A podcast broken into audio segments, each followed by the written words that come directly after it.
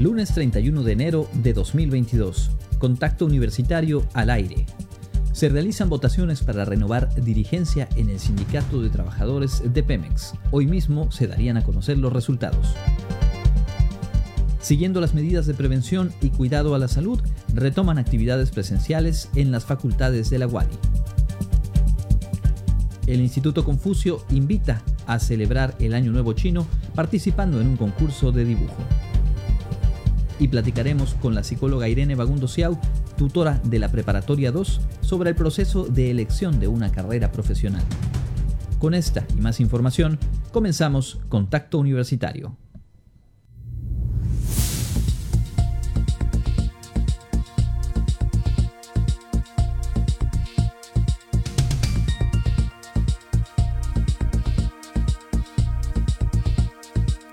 Contacto Universitario nuestro punto de encuentro con la información.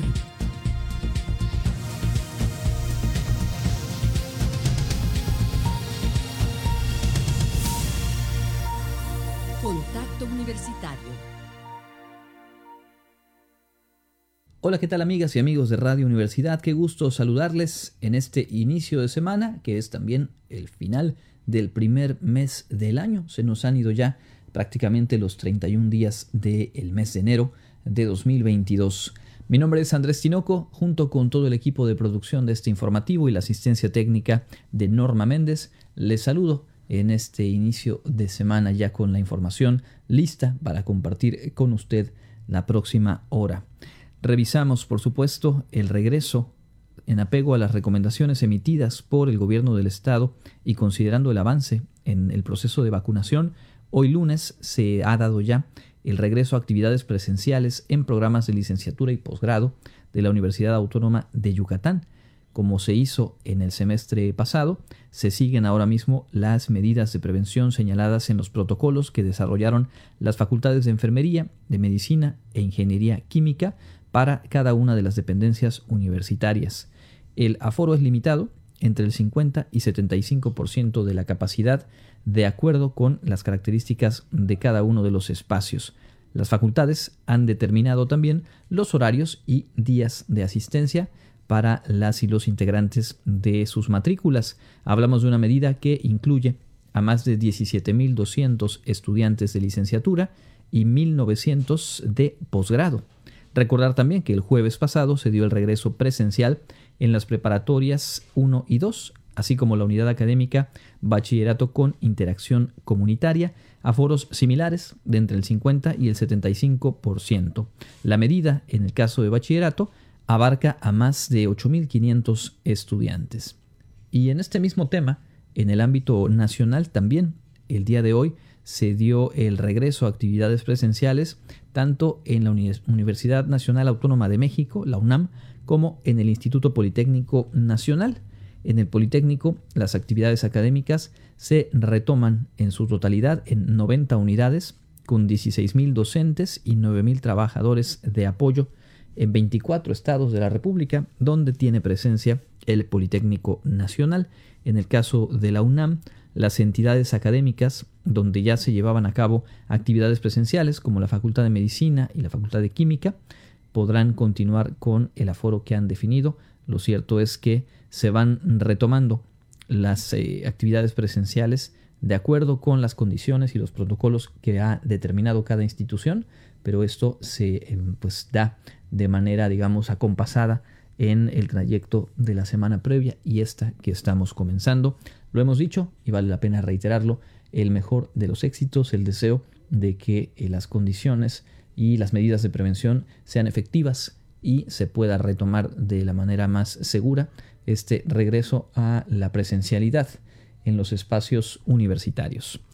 En más de la información de la UADI, le comento que en el marco de las celebraciones por el centenario de nuestra universidad, experto en materia de derecho resaltó la responsabilidad de las empresas en la promoción y respeto a los derechos humanos. Todas las empresas tienen la responsabilidad de respetar los derechos humanos, por ello se deben establecer los mecanismos legales para que esta responsabilidad se traduzca en consecuencias jurídicas para quien los vulnere, señaló el doctor Enrique Guadarrama López. Como parte de la conferencia La responsabilidad de las empresas en materia de derechos humanos, que forma parte de las actividades del 100 aniversario de la UADI, puntualizó que para lograr esto se debe trabajar en seis puntos fundamentales. El primero, un procedimiento específico de investigación. También se debe determinar quién es la autoridad competente para realizar una investigación, definir los sujetos a los que se les puede exigir responsabilidad, definir la tipología de conductas o hechos que se califican como violatorios de derechos humanos estos seis elementos de los que hemos estado hablando que tienen que ayudarnos a construir y a configurar el esquema de responsabilidad por violaciones a derechos humanos, ahora llevémoslo a las empresas. Aplica de manera muy parecido. A esto se suma la tipología de sanciones que se pueden aplicar y finalmente, en el caso específico de las empresas, definir los mecanismos de reparación del daño en caso de que se confirme una acción violatoria. Además, explicó se deben crear los mecanismos legales para que las comisiones defensoras de derechos humanos puedan recibir quejas y emitir recomendaciones contra empresas privadas en caso de que éstas cometan violaciones. Para Contacto Universitario, Karen Clemente. Atención a todos los aspirantes, los aspirantes a ingresar a los niveles bachillerato y licenciatura de nuestra universidad. Ya están disponibles las convocatorias para el ciclo 2022-2023 y justo en esta semana se eh, abrirá el periodo de registro, la etapa número uno del proceso para ambos niveles. La información a detalle la tendremos aquí de manera recurrente y justo Clarisa Carrillo nos preparó la siguiente nota. La Universidad Autónoma de Yucatán dio a conocer las convocatorias de ingreso para el inicio del curso escolar 2022-2023 para bachillerato y licenciatura. Al respecto, el director de Desarrollo Académico Carlos Estrada Pinto informó que el proceso para el ingreso a los 51 programas de licenciatura que ofrece la UADI dará inicio el próximo primero de febrero, mientras que para las escuelas preparatorias 1 y 2 y la unidad académica de bachillerato con interacción comunitaria será el 3 de febrero. Tenemos una convocatoria para ingresar a la preparatoria 1 y preparatoria 2 tenemos otra convocatoria para ingresar a, la unidad académica de bachillerato con interacción comunitaria y una siguiente convocatoria para el bachillerato en línea. Entonces, eh, para el caso de preparatoria 1, preparatoria 2 y la unidad académica de bachillerato con interacción comunitaria, la, fecha importante, las fechas importantes es el del registro para el proceso de ingreso es del 3 de febrero al 11 de marzo. Entonces es cuando los aspirantes necesariamente tendrán que ingresar en ese periodo al, sitio, al sistema de, del proceso de ingreso que tenemos ahí en la página para que hagan todo el trámite y que se puedan registrar para el examen que se va a presentar el 28 de mayo. Mencionó que en el caso de licenciatura, el examen se presentará los días 10, 11 y 12 de junio. Asimismo, informó que se encuentran disponibles 1.300 lugares para la preparatoria 1, 1.300 para la preparatoria 2, 300 para la UABIC y más de 3.600 para los programas de licenciatura. El bachillerato en línea tiene cuatro ingresos al año. No es ingreso anual como en las otras tres escuelas.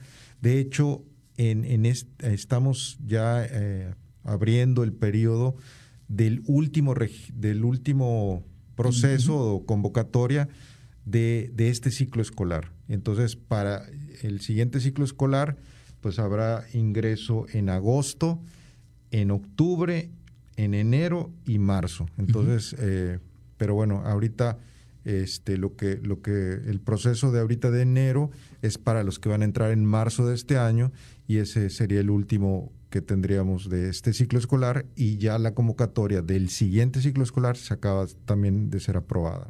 Por último, recordó que para cualquier duda o aclaración del proceso se encuentra disponible para todos los aspirantes el Centro de Atención del Proceso de Ingreso, el cual brinda sus servicios vía telefónica al 9999 302120 o personalmente en las oficinas del campus administrativo ubicado en la calle 55, Avenida Rafael Matos Escobedo, por Circuito Colonias y 16 del fraccionamiento del parque, esto de 8 a 16 horas. Si desea obtener más información sobre los procesos y las convocatorias, consultar la página www.ingreso.wadi.mx. Para Contacto Universitario, Clarisa Carrillo. En otras cosas, este primero de febrero se celebra el Año Nuevo Chino y el Instituto Confucio de la UADI nos invita a celebrarlo participando en un concurso de dibujo. Jensi Martínez nos tiene los detalles. El Instituto Confucio de la Universidad Autónoma de Yucatán invita a los alumnos de chino mandarín del instituto y a la sociedad en general a participar en el concurso de dibujo para celebrar el Año del Tigre. Las inscripciones se realizarán del 31 de enero al 5 de febrero de 2022 enviando un correo a instituto.confucio@correo.wadi.mx todos los requisitos que aparecen en la convocatoria. La inscripción es gratuita, informó la directora ejecutiva del Instituto Confucio, Pamela Cristales Ancona. La verdad es que queremos que todos los artistas tengan la, oportunidad de expresarse y por eso lo hemos pues organizado para celebrar, conmemorar el Año Nuevo Chino y con esta temática, ¿no? Debe ser un dibujo alusivo al Año del Tigre, porque es lo que vamos a manejar durante todo el año. Realmente hay dos categorías. Estamos manejando una categoría para el público en general, que es de 10 a 20 años, y es el público general residente en el estado de Yucatán. La otra categoría es más cerrada porque ya es únicamente para nuestros alumnos regulares, es decir, los alumnos que actualmente de enero a junio estarán llevando cursos de chino con nosotros y como nuestros alumnos en edad son a partir de los 12 años, pues está abierta desde esta edad. La fecha límite de envío de trabajos será el próximo 12 de febrero de 2022. Pueden participar niños y jóvenes de entre 10 a 20 años, además de los alumnos regulares del Instituto Confucio que cursen el periodo enero-junio 2022. El dibujo debe ser original y cumplir con la temática obligatoria del zodiaco chino Año del Tigre 2022. Le dan un título a su obra y nos describen qué es lo que nos están presentando. Además de esto, solamente les pedimos incluir tres fotografías del dibujo para que podamos obviamente tomar la consideración del trabajo. Y esto es muy importante. Dos fotografías son del, del proceso de creación, es decir, el, artista trabajando en, el, en la obra y el último ya es de cómo termina la, el dibujo que nos van a presentar. Para más información, pueden consultar la página www.institutoconfucio.wadi.mx. Para contacto universitario, Jensi Martínez. Ahí tienen la invitación y bueno, quedan unos días para participar, registrar, enviar sus eh, dibujos y celebrar el Año Nuevo Chino. Por cierto, el próximo jueves en esta sección quincenal que tenemos con el Instituto Confucio este semestre, vamos a conocer eh, con ellas, con ellos, el significado, el sentido, la razón por la cual el Año Nuevo Chino no coincide con nuestro calendario, así que de una vez le dejamos la invitación. En otros temas, en la Facultad de Medicina se han retomado los servicios de laboratorio de análisis clínicos. Es una muy buena opción para todo público. La Facultad de Medicina de la Universidad Autónoma de Yucatán pone a disposición de la comunidad universitaria y público en general su laboratorio de análisis clínicos, en donde cuentan con una amplia gama de análisis a precios accesibles y con la garantía de un excelente servicio. La responsable del laboratorio, María Angélica González Góngora, informó sobre algunos de los análisis que se ofrecen, entre los que se encuentran hematología y hemostasia, química clínica, serología, microbiología, parasitología y pruebas especiales. Entre estas pruebas especiales que se realizan, se pueden acceder a perfiles, antígeno prostático, insulina, testosterona, VIH, prenupciales, niveles de drogas, inmunoglobinas y marcadores tumorales, por mencionar algunos. También tenemos una amplia gama de servicios que ponemos a disposición de la comunidad. Eh, mucha gente nos conoce, tenemos mucho prestigio dentro de la, la región, somos parte de la universidad, parte de la Facultad de Medicina y estamos comprometidos con la calidad de nuestros servicios. Por otra parte, recordó que recientemente se añadió a este catálogo un nuevo servicio. Se trata de pruebas rápidas de antígeno COVID-19, las cuales tienen un costo de 380 pesos y se encuentran listas en menos de media hora. Nosotros empezamos a ofrecer este servicio eh, regresando de vacaciones en enero, comprometidos con, la, con toda esta situación que ha estado ocurriendo en la comunidad, ¿verdad? Eh, implementamos el servicio, eh, damos el servicio generalmente para el público en general, también para los derechohabientes de la universidad. La logística es, implementamos un servicio de citas en línea, tenemos un teléfono vía WhatsApp, también se puede agendar el servicio, vía telefónica también se puede agendar el servicio. Estamos en la apertura de ello. El laboratorio de análisis clínicos se encuentra ubicado dentro de la Facultad de Medicina en Avenida Itzaes, número 498 por 59 y 59A, Colonia Centro. El horario de atención es de lunes a viernes de 7.30 a 11 horas. Para solicitar una cita se puede hacer vía telefónica al 9995 93 2092 o al correo medicina.lac arroba correo.wadi.mx. Para Contacto Universitario, Clarisa Carrillo. Y completamos este bloque de información universitaria.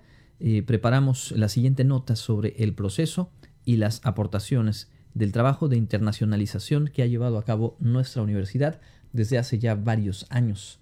Jensi Martínez nos cuenta al respecto. La Universidad Autónoma de Yucatán cuenta con una estrategia de internacionalización que promueve relaciones de colaboración académica, de investigación y de vinculación, consolidación de programas de movilidad de alumnos y académicos, así como la integración de redes de investigación y la promoción de programas educativos de doble titulación informó el coordinador general de cooperación e internacionalización de la UADI, Andreas Aluja Schunemann. Que nosotros seamos ya una universidad internacionalizada, ¿no? Y aquí también en el documento hablamos sobre lo que es una, una universidad internacionalizada, ¿no? Por ejemplo, que tengamos convenios para poder ofrecer a los estudiantes dobles titulaciones, eh, como ya tenemos actualmente el campus de Ciencias Biológicas y Agropecuarias tiene uno con la Universidad de Hernández Elche, en donde para la maestría y el doctorado reciben una doble titulación, es decir, un título de ambas universidades. También tenemos en licenciatura con la Universidad de Angers, em, licenciatura de turismo, lo, mismo. Entonces, lo que queremos aquí es que es una, una parte importante de, de una universidad internacional o internacionalizada en donde existe este tipo de convenios. En ese sentido, para la UADI, la internacionalización es uno de sus ejes rectores en el desarrollo de los programas y proyectos académicos para coadyuvar a la formación integral de los estudiantes y a desarrollar en ellos un alto grado de adaptación a los mundos laborales de la sociedad global, participar en redes internacionales de formación profesional y producción de conocimiento y proyectar la calidad y pertinencia del quehacer institucional más allá de las fronteras del país. Estamos trabajando con una universidad de, Canadá, en donde estamos estructurando un programa también para que estudiantes de, origen nativo de Canadá vengan acá, nos visiten y que tengan también interacción con las comunidades eh, mayas. Esta parte de identidad que es, eh, que es algo que, nosotros eh, como universidad fomentamos mucho. ¿no? Y la otra también es de que, pues, que nuestros estudiantes vean que no solamente aquí en, Yucatán existen grupos que están interesados en mantener la parte o la interacción con los grupos nativos. Para Contacto Universitario, Jensi Martínez. Y en el ámbito local se iniciaron en la Universidad Autónoma de Yucatán las clases presenciales para lo que resta del actual ciclo escolar y las escuelas preparatorias de la máxima casa de estudios recibieron este lunes a cientos de estudiantes. Aunque el último semestre de 2021 algunos estudiantes tuvieron la opción de asistir a clases presenciales, esta es la primera ocasión en que la totalidad de la matrícula se incorporará a clases en sus aulas. Cubrebocas, abrigos, toma de temperatura, gel antibacterial y tapetes sanitizantes fueron elementos constantes de este regreso a las aulas.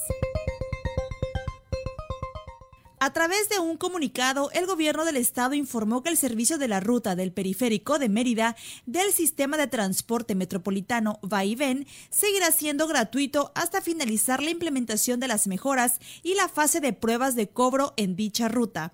Para ello, se está generando un sistema de cobro con el fin de hacerlo más eficiente. Este será absolutamente automatizado, garantizando transparencia y comodidad para el usuario. Hasta ese momento, la ruta seguirá siendo gratuita por estar en fase de desarrollo y mejora.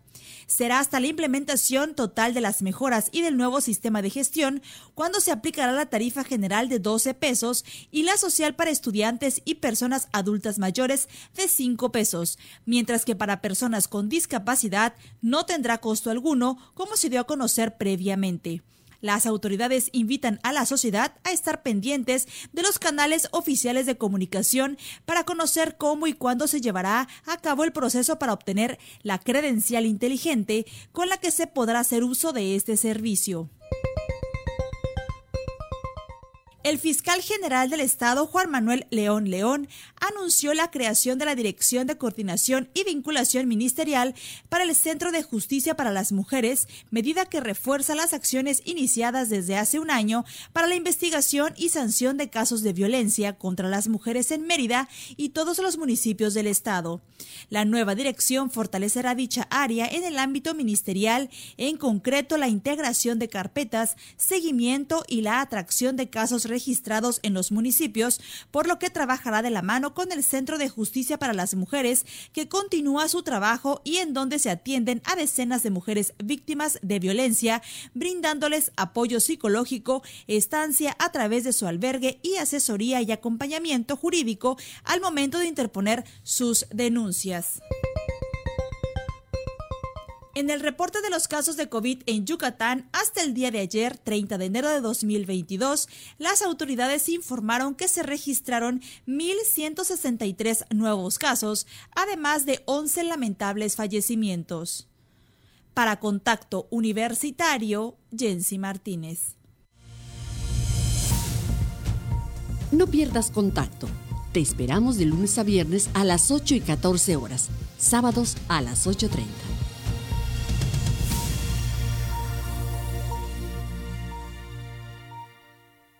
Continuamos en contacto universitario, gracias por acompañarnos. Revisamos ahora lo más relevante de la información nacional. La secretaria de Educación Pública, Delfina Gómez, participó en la reunión previa al arranque del periodo de sesiones de las legisladoras y los legisladores del partido Morena y en su intervención dio a conocer que como consecuencia de la pandemia del COVID-19, en el país se ha registrado una deserción escolar de 270 mil alumnos. Esta sería la cifra que está manejando la Secretaría de Educación Pública. 97 mil estudiantes corresponden al nivel básico, lo cual equivale, dijo, al 0.7% del total de la matrícula. En el nivel de secundaria son 173 mil alumnos los que han desertado ah, como consecuencia de esta contingencia sanitaria y representan el 2.7% del total del alumnado. Llama la atención que esta información proveniente de la SEP tenga porcentajes eh, tan bajos. Por lo pronto es la cifra que compartió con legisladores de Morena la titular de la SEP. Y en ese sentido dijo que un tema urgente desde la dependencia es abatir el abandono escolar y que para ello están eh, reforzando el seguimiento y fortalecimiento a los programas de becas dijo que también están haciendo perdón, acompañamiento a los estudiantes a través de llamadas o visitas domiciliarias que realizan los eh, y las profesoras. Y actualmente, dijo, se están operando 175.813 planteles, atendiendo a una población de 15.115.607 alumnos de todos los niveles educativos en el país. Labor pues que se sostiene por 342.809 maestras y maestros que están impartiendo clase ya en modalidad presencial. ¿Cuáles son las principales causas que se asocian a esta baja en la matrícula en nuestro país? Pues dice que el déficit académico acumulado, es decir, estudiantes que ya no lograron eh, ponerse al día con las afectaciones que ha tenido por casi ya dos años la interrupción de las actividades presenciales en planteles educativos, también se distingue la carencia de apoyos y habilidades socioemocionales que han tenido un impacto en la continuidad de los estudios, así como la falta de recursos económicos, falta de orientación vocacional e insuficiencia de la oferta educativa disponible. Así pues, el panorama que eh, compartió con legisladores de su partido, la titular de la SEP, y que son, por supuesto, puntos de interés para la población en general. En otros temas, como decíamos desde los titulares de nuestro informativo, este lunes se realizan las votaciones para elegir al nuevo dirigente nacional del Sindicato de Trabajadores Petroleros de la República Mexicana, luego de que la Secretaría General estuvo vacante más de dos años. Son 72 eh, mil trabajadores, poco más de 72 mil trabajadores, quienes podrán ejercer el voto electrónico por uno de los 25 candidatos oficiales. Son 25 los que resultaron postulados, se sostuvieron en el proceso y bueno, ahora están siendo votadas o votados. Contienden por la dirigencia nacional para el periodo 2022-2024. De acuerdo con lo establecido, los resultados deberán conocerse hoy mismo. Entre los 25 contendientes está Ricardo Aldana Prieto, quien actualmente es tesorero del propio sindicato. Y también se encuentra por ahí César eh, Pecero, de la sección 48.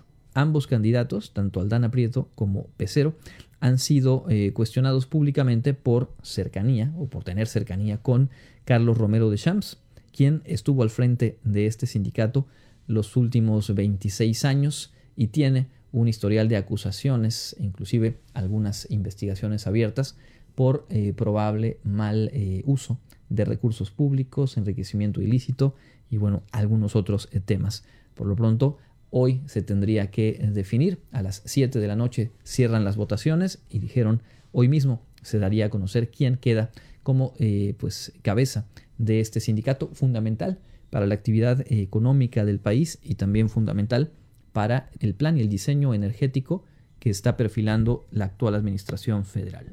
En otros asuntos, y hablando de estos eh, proyectos u obras emblemáticas de la llamada 4T, así como la refinería de Dos Bocas, el presidente de la República hoy se refirió al avance en las obras de edificación del tren Maya y dijo que a pesar de las dificultades, será inaugurada esta obra en diciembre de 2023. Contará con siete tramos que en total sumarán 1.525 kilómetros de vías férreas atravesando, lo sabemos bien, los estados de Tabasco, Chiapas, Campeche, Yucatán y Quintana Roo. Comentó que el tramo de Mérida, Cancún, Tulum eh, será de doble vía y será electrificado.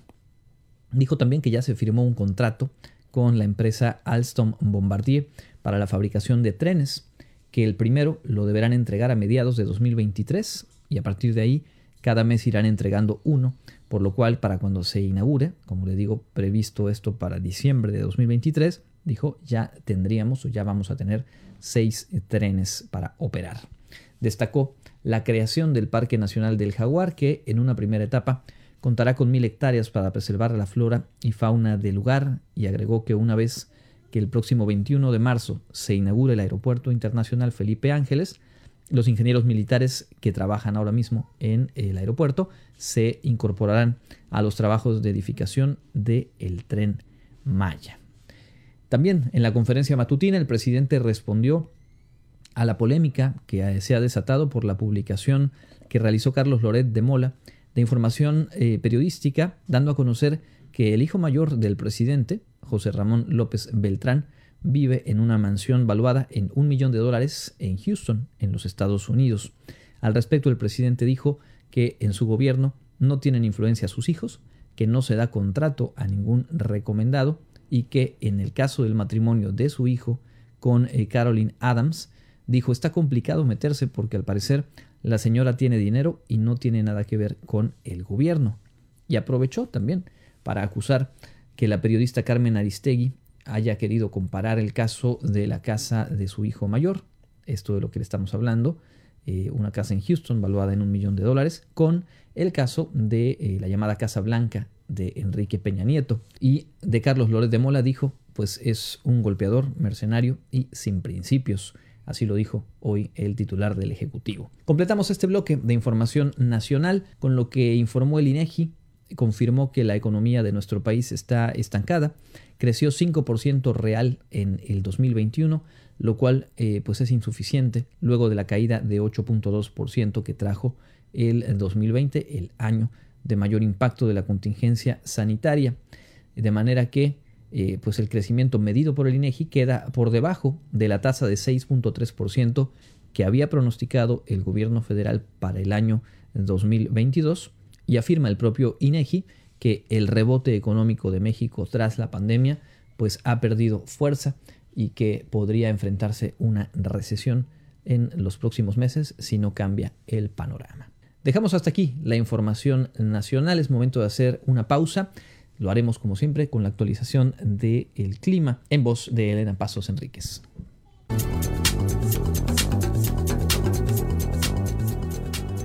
Con información del Comité Institucional para la Atención de los Fenómenos Meteorológicos Extremos de la UADI, para hoy lunes 31 de enero, tenemos ambiente caluroso con cielo mayormente despejado. La máxima temperatura se espera que llegue a los 31 grados Celsius y la temperatura mínima estará entre los 16 y 22 grados en el amanecer de mañana martes. En la ciudad de Mérida, centro y oeste, la temperatura máxima estará en 31 grados y la mínima de 18. En la costa se esperan temperaturas máximas de 28 grados y mínimas de 18, con cielo mayormente despejado. En el sur y sureste del estado la temperatura más alta será de 29 grados y las mínimas de 16. El cielo estará mayormente despejado. En el este y noreste de Yucatán tendrán como máximo 28 grados y una temperatura mínima de 16. Para contacto universitario, Elena Pasos.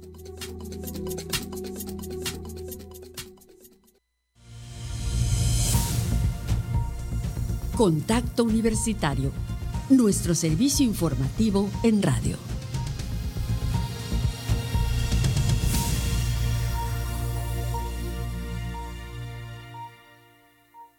Estamos de regreso en Contacto Universitario. Muchas gracias por su sintonía. Hemos platicado en la primera media hora acerca del de, eh, regreso presencial a las actividades en las facultades de nuestra universidad. El nivel licenciatura y el nivel posgrado a partir de hoy se reincorpora con aforos reducidos de entre el 50 y 75% y el seguimiento a todos los protocolos, las medidas de prevención y cuidado a la salud. Decíamos que esta es una medida que abarca a 17.200 estudiantes de licenciatura y 1.900 de posgrado. Similar situación se ha vivido también en el Politécnico Nacional, en las 24 entidades del país en donde tiene presencia. Justo hoy se han retomado actividades académicas presenciales y la UNAM también así lo ha hecho, dejando espacio para que cada facultad y cada plantel determine si eh, se reanudan a partir de hoy o no. Se habla de que al menos la Facultad de Medicina, la Facultad de Química de la UNAM tienen ya actividades presenciales justo a partir de hoy. Decíamos también que están ya disponibles las convocatorias de ingreso a niveles licenciatura y bachillerato de nuestra universidad, la página ingreso.wadi.mx ya disponible y todos los detalles, tutoriales y en fin toda la información que se requiere para eh, pues llevar con éxito este proceso que arranca el día 1 y el día 3 de febrero. En la primera etapa para licenciatura y bachillerato, nosotros aquí estaremos puntualmente reiterando la información y esperando por supuesto sea de utilidad. Momento de escuchar la entrevista que hemos preparado para el día de hoy. Le anticipo que tendremos más adelante la actualización deportiva con Ignacio Silveira y también todos los detalles de la información internacional. Nos da mucho gusto poder platicar vía telefónica con la psicóloga Irene Bagundo Ciao. Ella es eh, tutora y orientadora en la preparatoria 2 de nuestra universidad. Esta semana se realiza la edición 2022 de la Feria Universitaria de Profesiones y eso nos lleva a pensar en las y los jóvenes que están cursando bachillerato y están definiendo cuál área de conocimiento o, más concretamente, qué carrera profesional van a cursar. Bienvenida y gracias por acompañarnos, Irene. Muy buenas tardes, muchas gracias a ustedes por invitarme. ¿Cuál sería el primer consejo o cuál suele ser el primer consejo para las y los jóvenes que están eh, en esta etapa de elegir una carrera profesional?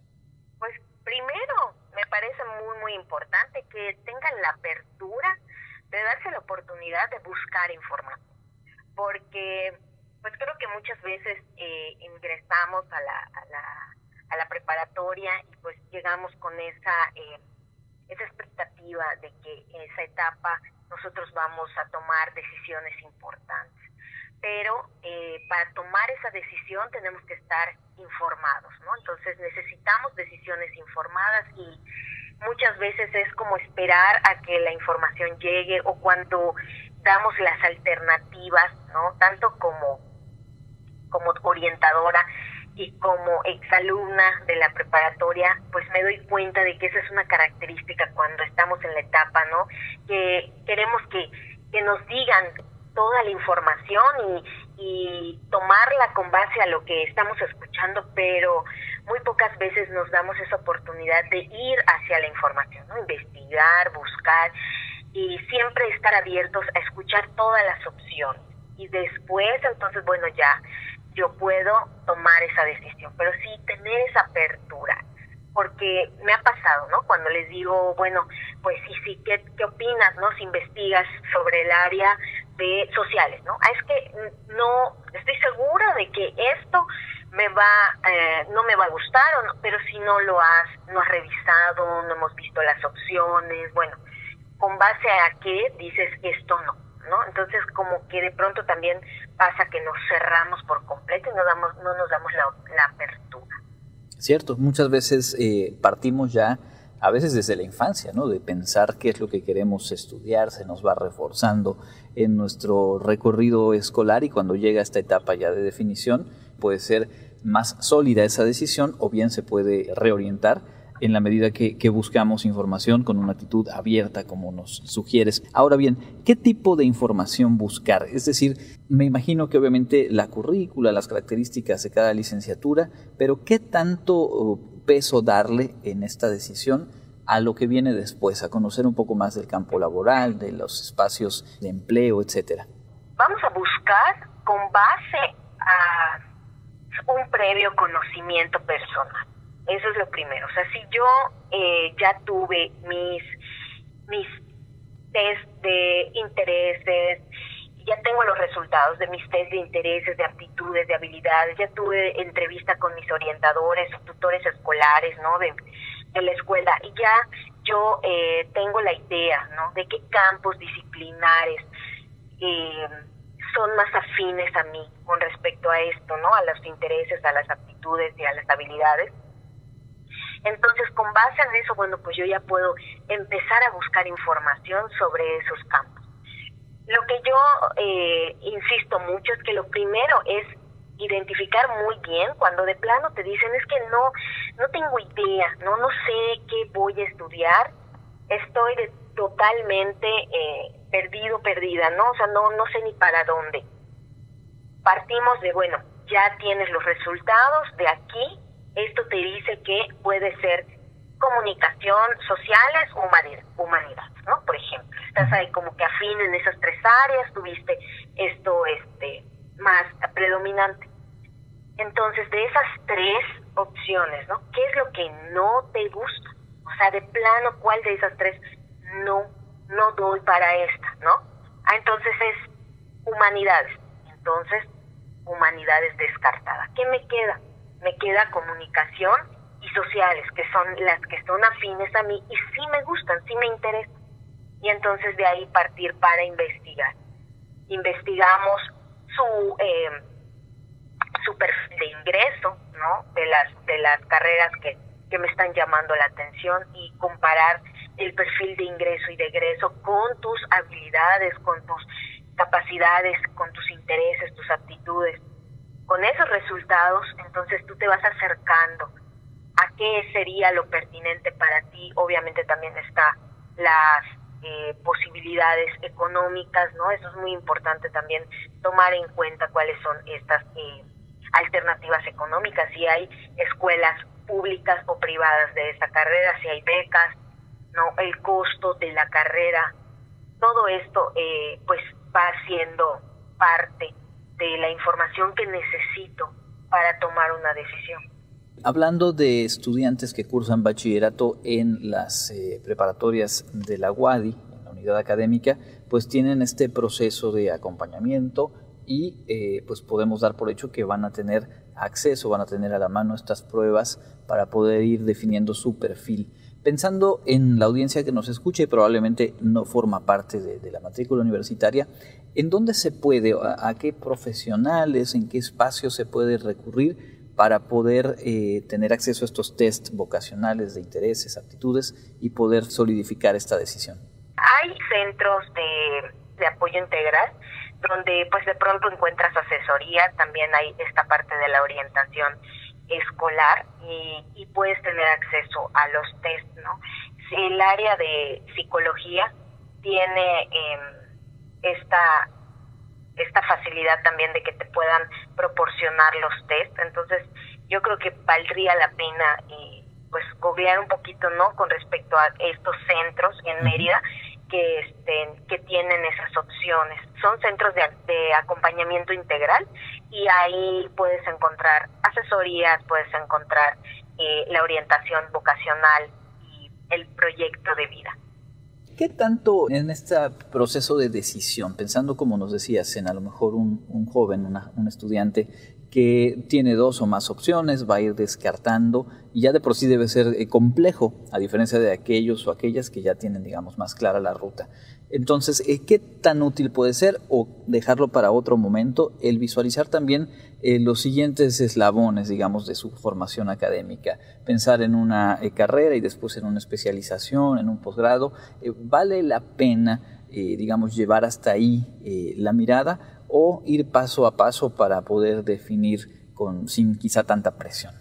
Pues mira, creo que como tú comentaste al principio, ¿no? Dependiendo de si ellos ya tienen eh, decidido qué van a estudiar. Yo ya sé que quiero medicina, yo ya sé que quiero este licenciado en derecho, ¿no? Yo ya sé qué carrera. Yo creo que es de ahí donde partimos, bueno, si podemos ir un paso más hacia adelante. Porque muchas veces la verdad es que están, bueno, por mi experiencia, se sienten muy presionados con esa decisión y pasa que llegan hasta veces hasta tercero y todavía no están eh, decididos, ¿no? Todavía no tienen para dónde y es es para ellos mucha presión porque en febrero tienen empiezan a la el registro para el examen y bueno esto los pone más ansiosos y como que pensar todavía más allá y tomar decisiones con base al posgrado eh, yo creo que es mucho, ¿no? O sea, sí valdría la pena si tú ya tienes muy claro el, el proyecto profesional que quieres llevar. Pero si todavía no estamos claros en lo profesional, es mejor paso a paso, ¿no? Primero esto y bueno, ya que estés ahí ves las alternativas, hay quienes piensan en un intercambio para el posgrado, ¿no? Y bueno, ya van viendo las opciones. Claro.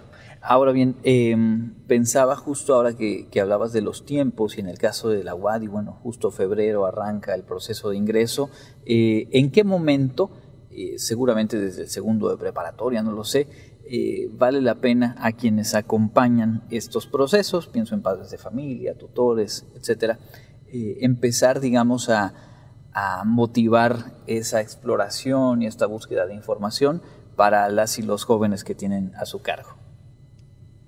Pues mira, em, el modelo educativo nos permite desde primer año empezar a trabajar con el autoconcepto, con los test, ¿no? Porque tienen, empiezan a, tener relación con los test, con esta parte, bueno, de, de intereses vocacionales. Entonces, pues ya sea eh, tutores escolares o eh, representantes legales papá, mamá, tío, tía, el que sea, eh, puede desde el primer año de preparatoria empezar ¿no? a invitarlo a esta exploración. De hecho, cuando se da ahora que está la feria universitaria, este, la jornada vocacional, se, se comparte esa información para que puedan eh, empezar a relacionarse con todo, con toda la, la, la gama, ¿no? Que hay de, carreras, de todo lo que tienen de alternativas y de opciones, los campos disciplinares, para que ellos puedan tomar esta decisión, ¿no? Y se empiecen a informar desde el primer año de preparatoria y no lleguen al tercero y con esta, este, con esta indecisión, ¿no? y falta de información. Estoy seguro que es de mucha utilidad la información que nos has compartido para las y los jóvenes que nos escuchan, para quienes, reitero, tienen esta responsabilidad de acompañar ese proceso y pues únicamente preguntar si hay algo más que quisieras agregar. Pues nada más invitar a los y las estudiantes a que puedan aprovechar estos espacios y todo lo que yo creo que ahora sí que puedes navegar en internet y encontrar tanta información, entonces darse la oportunidad de eh, explorar cuáles son las alternativas profesionales y vocacionales eh, y, conocer tus intereses. Entonces, nada más eso, ¿no? Insistir un poco en que, en que se den esa apertura y esta oportunidad de, de conocer toda esa información. Pues muchísimas gracias por este tiempo. Es la psicóloga Irene Bagundo Ociao, orientadora, tutora en la Escuela Preparatoria 2. Muchas gracias, psicóloga. Gracias.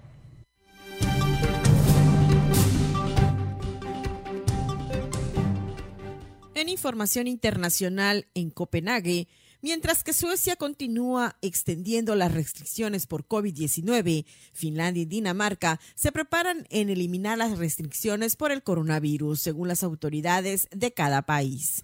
Finlandia pondrá fin a todas las restricciones del COVID-19 en febrero, dijo el lunes la primera ministra Sanna Marin.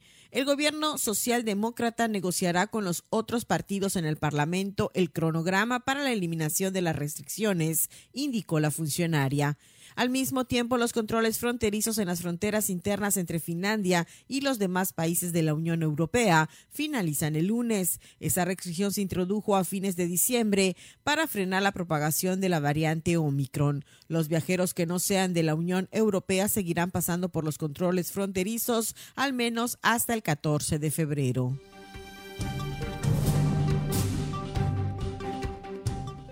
El presidente de Estados Unidos, Joe Biden, advirtió hoy a Rusia de severas consecuencias si abandona la vía diplomática, mientras el Consejo de Seguridad aborda en la Organización de las Naciones Unidas el despliegue de Moscú de más de 100.000 soldados en la frontera con Ucrania. La escalada en las tensiones ante la situación en Ucrania y Rusia continúa, especialmente después de que el primer país mencionado pidiera al segundo continuar con el diálogo retirando a militares y armamento en la frontera entre ambas naciones.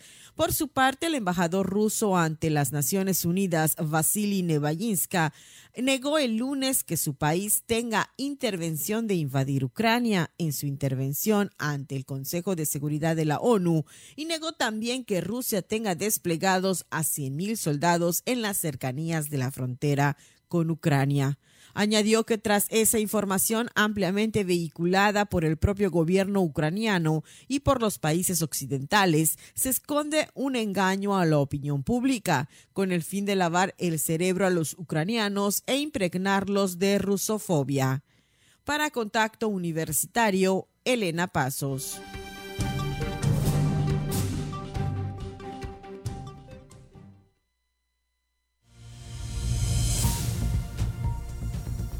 Sigue en contacto. Toda la información universitaria en comunicación.cuadi.mx.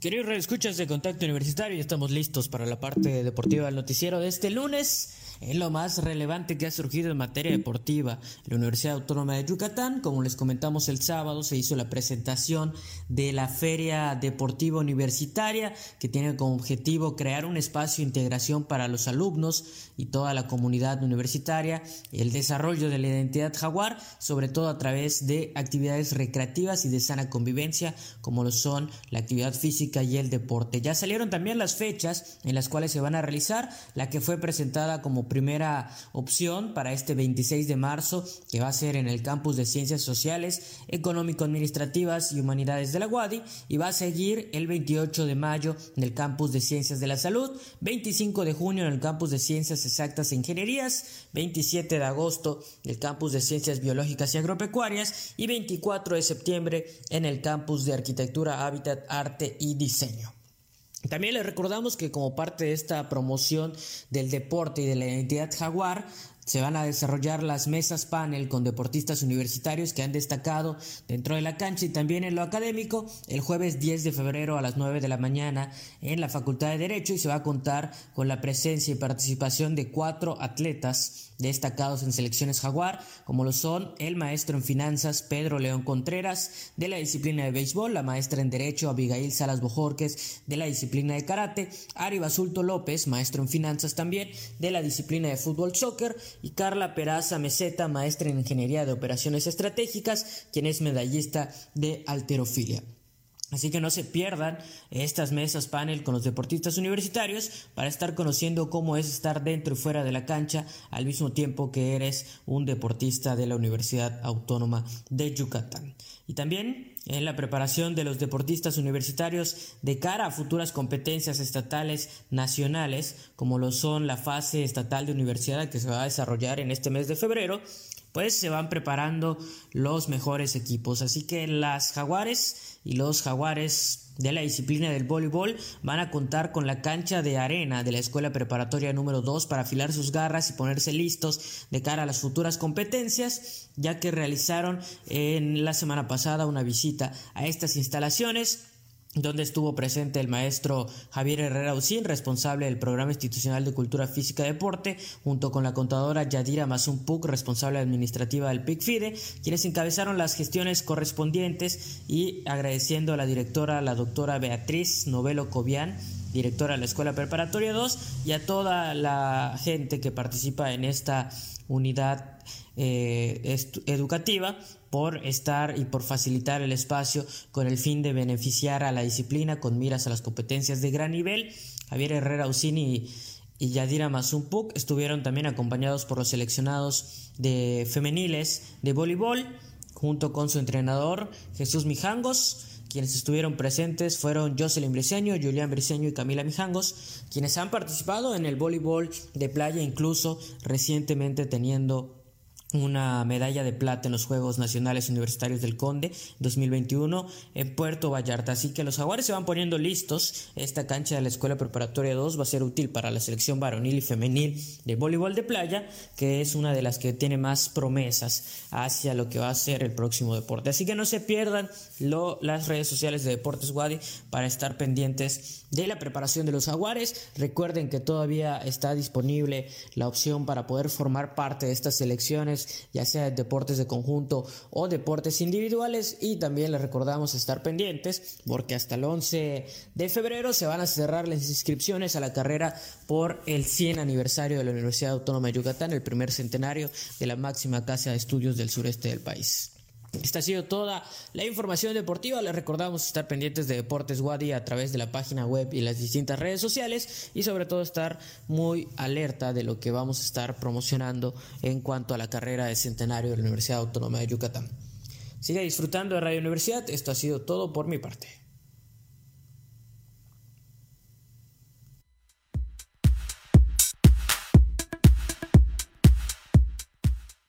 Estamos listos para presentarles la agenda universitaria. Comenzamos.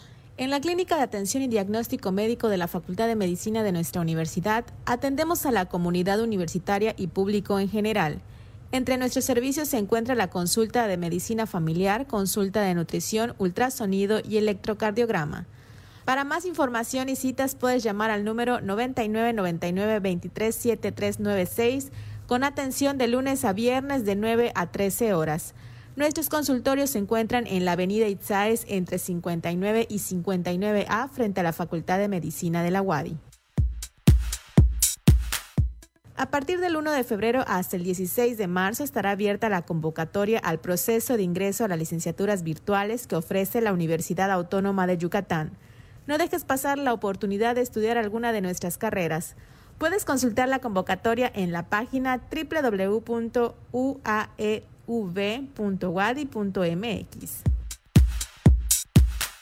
El Cuerpo Académico Desarrollo Económico y Sustentabilidad de la Facultad de Economía tiene el honor de invitar al seminario permanente Cambio Económico, Desarrollo y Sustentabilidad. Los regímenes de promoción de inversiones extranjeras y sus impactos en la economía de Argentina, desde el modelo agroexportador a la última dictadura militar. Para más información puedes escribir al correo javier.becerril.correo.wadi.mx. No te pierdas las actividades de aniversario del centenario de nuestra casa de estudios. Para el martes 8 de febrero a las 18 horas se llevará a cabo la conferencia Metodología para investigar violaciones de derechos humanos, a cargo del doctor Enrique Guadarrama López. Esta será transmitida mediante Facebook en la página Oficina del Abogado General. Esto ha sido lo más relevante de la agenda universitaria. Mi nombre es Fabiola Herrera Contreras, Comunicación Digital, Audiovisual e Identidad. Muchas gracias a Fabiola y a todo el equipo que conforma la producción de este informativo. Llegamos al final de la emisión de hoy, agradeciendo por supuesto la oportunidad de acompañarle. La invitación, por supuesto, a buscarnos en las plataformas de podcast. Nos pueden encontrar como Contacto Universitario Wadi en Spotify, Apple Podcast, Google Podcast y algunas otras. Y con mucho gusto también por ahí pueden ustedes recuperar el contenido de cada una de nuestras emisiones, las entrevistas y bueno, no solo eso, sino compartirlas, descargarlas. Así que nos dará mucho gusto también establecer comunicación con ustedes por esa vía. Por lo pronto, me despido. Mi nombre es Andrés Tinoco, un placer haberles acompañado y les invito a quedarse con el contenido de Radio Universidad. Hasta la próxima. Contacto Universitario, nuestro punto de encuentro con la información una producción de la Coordinación de Comunicación Institucional de la Universidad Autónoma de Yucatán.